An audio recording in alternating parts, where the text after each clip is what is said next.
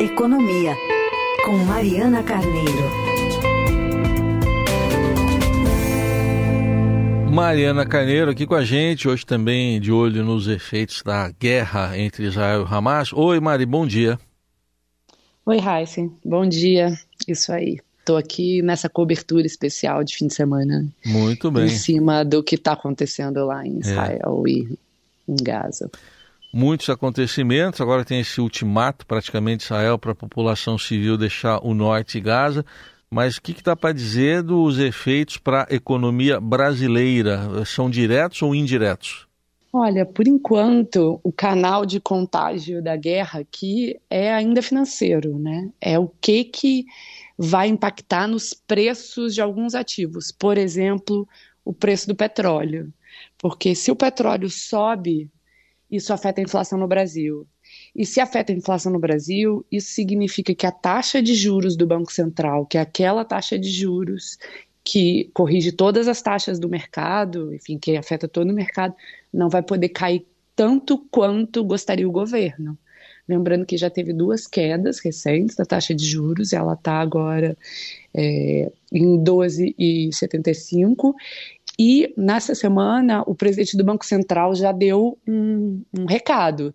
Disse que é mais fácil a taxa de juros é, diminuir o ritmo de queda do que aumentar o ritmo de queda. Então, já existe aí um clima no mercado financeiro hoje de que a taxa de juros não vai cair tanto. Eu estava conversando com a economista do JP Morgan, a Cassiana Fernandes, e ela me disse: olha, a gente aqui está com a perspectiva de que a taxa por exemplo, vai cair menos, vai, vai cair para 10% no ano que vem. Assim, o governo estava trabalhando com a possibilidade até da taxa chegar a um dígito e tal. Com essa guerra, as coisas ficam mais complicadas por esse aspecto. E aí tem um segundo aspecto também, porque quando a taxa de juros não cai, o que acontece? O crescimento da economia desejado é menor. E se o crescimento da economia é menor, todo o projeto econômico do, do PT, né, do governo Lula, se a gente olhar para trás e ver o que foi o governo Lula, né, 1 e 2, é muito baseado no crescimento econômico, né? Cresce que amplia programa social, cresce que investe em obra e por aí gera emprego.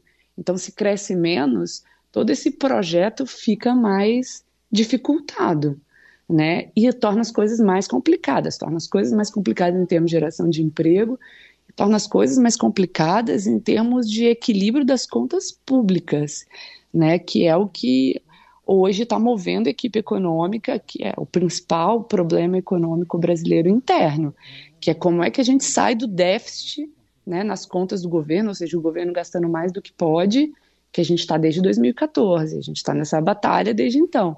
Como é que faz isso? Se cresce menos a economia, ou seja, tem menos arrecadação e tal, tem mais pressão por cima do governo para cortar gasto, para fazer um ajuste mais duro.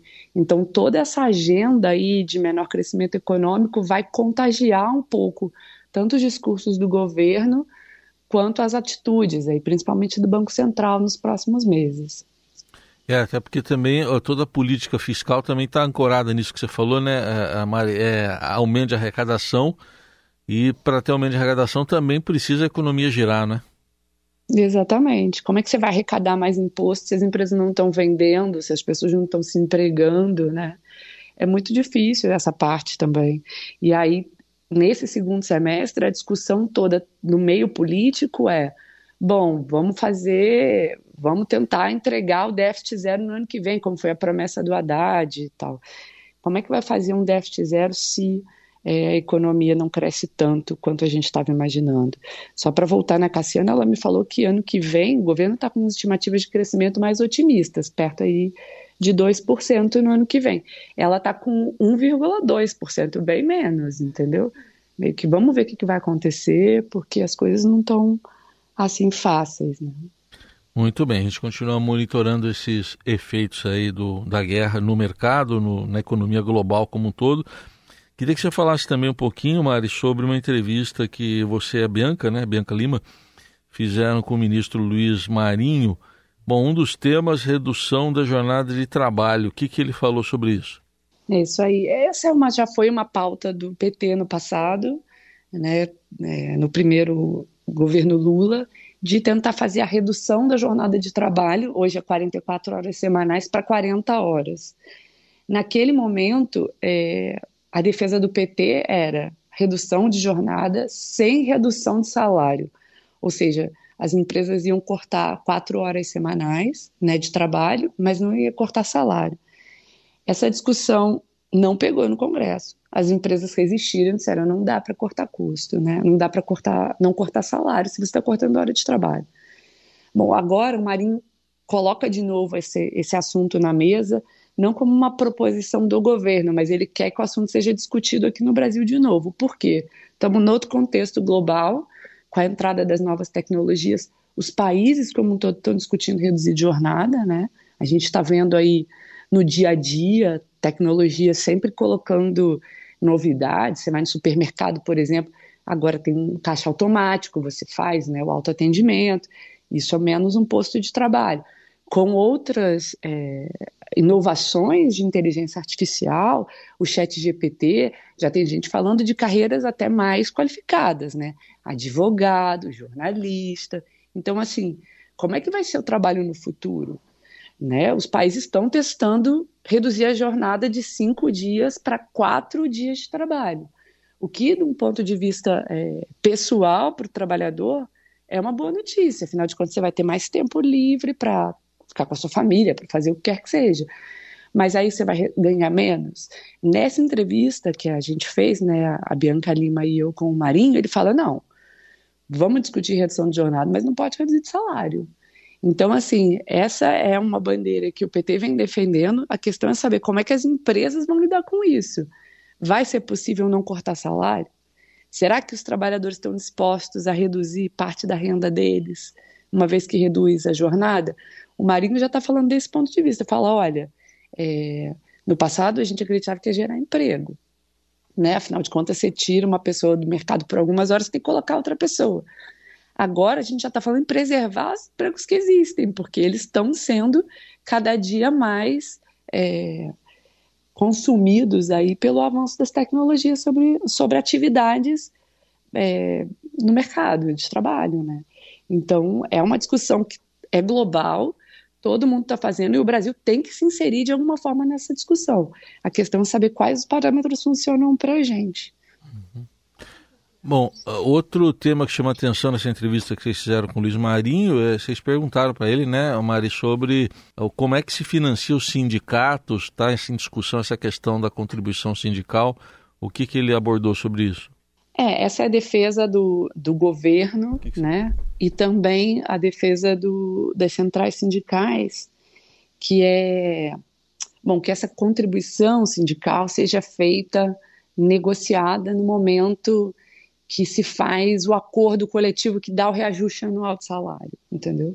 Os sindicatos teriam que provar que eles são bons e que eles foram lá e conseguiram um aumento para os trabalhadores, ou que vão conseguir um aumento para os trabalhadores, e daí lá eles negociam com a categoria. Bom, então vamos aqui pagar uma contribuição que seja não sei quanto, né? o governo não vai fixar valores, não está na agenda do governo fixar valores, é, e que os trabalhadores pagassem essa contribuição como uma taxa de sucesso do sindicato, né? É, isso criou um pouco, está criando, né? Na verdade, uma reação adversa no Congresso, porque a ideia do governo nessa regulação é que possa se cobrar tanto de trabalhador que é sindicalizado quanto aquele trabalhador que não quer nada com o sindicato. Todo mundo vai pagar, como se fosse a taxa de condomínio. Essa é a lógica que o ministro explicou para a gente na entrevista. Olha, você não vai na reunião de condomínio, as pessoas decidem reformar a portaria, você não pode dizer, ah, não vou pagar a taxa de condomínio porque não concordo com a reforma da portaria. Não, você vai ter que pagar porque ali foi uma decisão coletiva.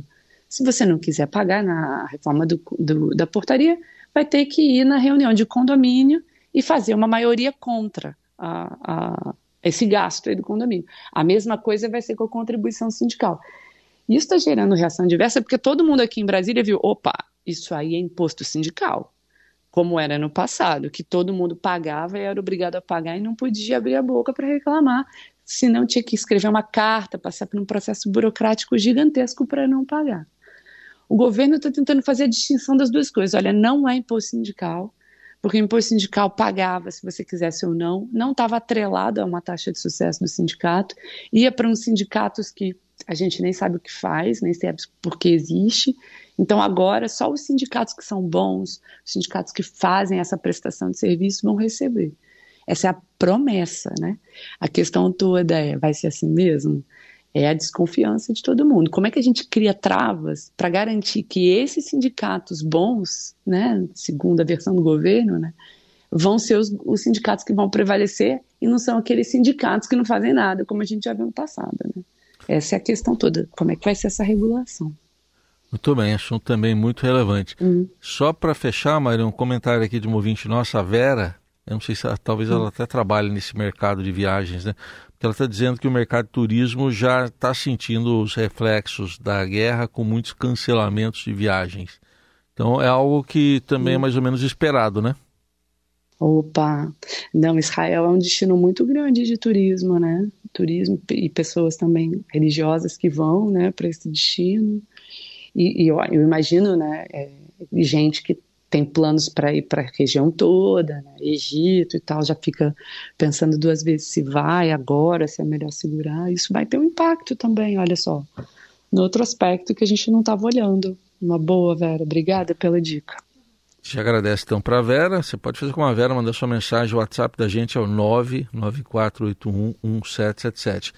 E hoje a gente se despede também da Mariana Carneiro. Obrigado por a, uma, mais uma participação. Até a próxima, Mari. Obrigada, Heisen. Bom dia aí para você. Bom dia.